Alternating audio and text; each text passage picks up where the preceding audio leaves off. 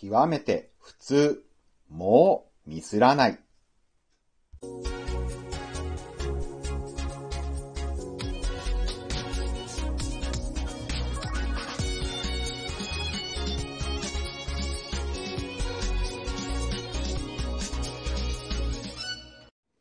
皆さん、こんにちは。ブックトーカーベンの読書シェアリングへようこそ。今回シェアするのは、くぜさん著、水木東子さん漫画、脱オタクファッションバイブル。原作者の久世さんは中学生時代、自身がオタクな服装であったために、せっかく後輩女子とデートするも失恋してしまいます。それをきっかけに、高校、大学、紆余曲折を経て、おしゃれのスキルを磨きました。オタクファッションのどこがダメなのか、何に気をつけ、どうすればいいのか、についての提案となっているのがこの本です。ただ、これ男性のオタク向けの本ですので、女性の皆さんには、兄弟にオタク男子がいるとか、彼氏がオタクなのでファッションなんとかしたいとか、そういう場合に役立てていただけるかなと思います。今回はこの脱オタクファッションバイブルから私が学んだこと。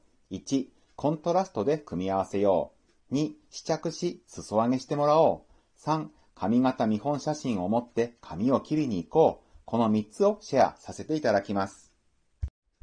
1、コントラストで組み合わせよう。何を隠そう打ち明けましょう。私、ブックトーカーベンはオタクです。特に高校生までは服装、髪型に完全無頓着でした。いや、40年以上前の漫画やテレビアニメのキャラクターって、現実には再現不可能な髪型してたじゃないですか。サイボーム009の島村城とか。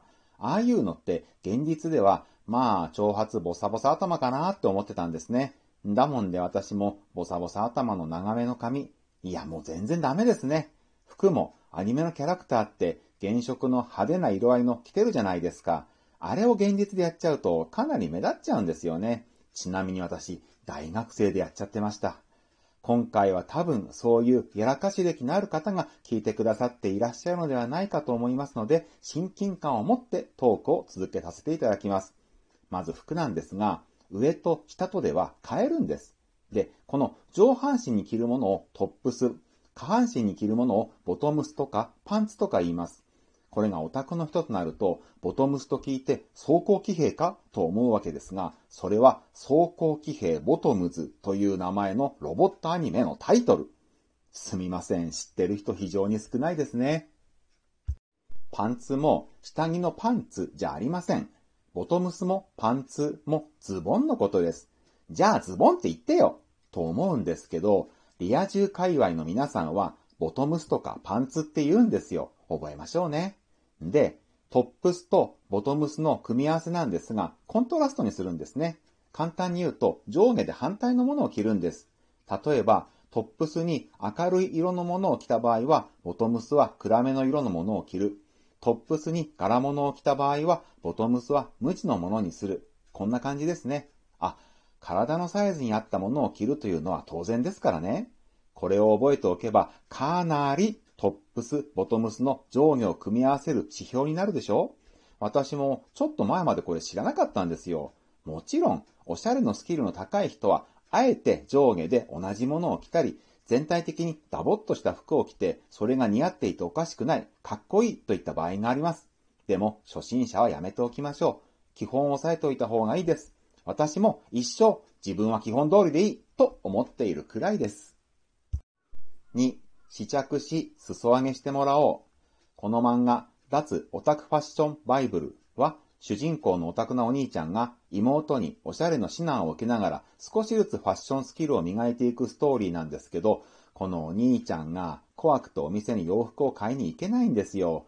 店員と話すのも嫌だし、試着なんて持ってのほか。ましてやパンツの裾上げなんか頼めない。これ読んでて私めっちゃ共感できたんですね。昔の私も今の全部嫌でしたから。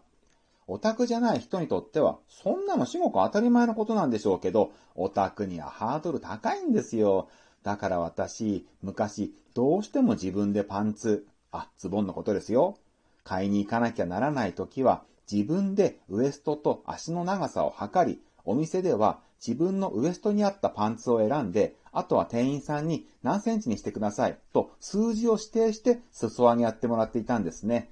そんだけ試着が嫌だったんです。でも、同じサイズ表示の服でもメーカーによってあるいは同じメーカー品でも物によって微妙に大きさが違うので、本当は絶対試着してから買った方がいいんです。いや、リア充の皆さんには当たり前すぎるくらい当たり前のことでしょうけど、オタクにとってはマジハードル高いんですよ。でも同じオタクとして、このトークを聞いていらっしゃるオタクリスナーさんに言います。試着はしましょう。勇気を持って店員さんに声をかけましょう。そして試着させてもらい、裾上げしてもらいましょう。試着してから買いませんって言ったって全く問題ありません。大丈夫です。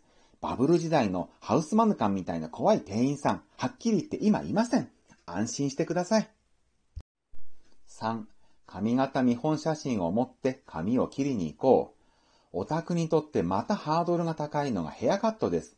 オタクじゃない人たちは雑誌の切り抜きとか、ネットで見つけた髪型をスマホでスクショしたものとかをヘアサロンに持って行って、こんな感じにしてくださいって言うんです。でもオタクはこれができないんですよ。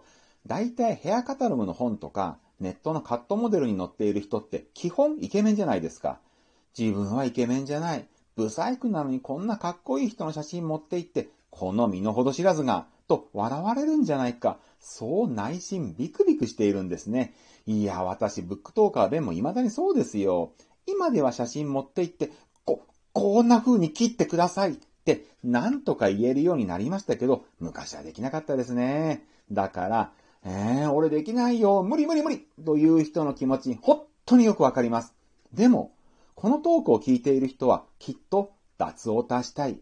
勇気を持って脱オタしようと思っているんじゃないでしょうか。だったら、どうか写真持っていくっていうのやってください。今は、雑誌の切り抜き持っていくっていうより、スマホに写真入れていくっていう人の方が多いみたいですけどね。この私ですら、そうです。まとめます。1、コントラストで組み合わせよう。2、試着し、裾上げしてもらおう。3、髪型見本写真を持って髪を切りに行こう。とまあ3つの要素を挙げましたけれど、当然これだけじゃありません。いっぱいあるんですよ。オタクを出しておしゃれになるためにやることは、だーっと列挙しますね。月に一度はヘアカット。眉毛、肌の手入れ。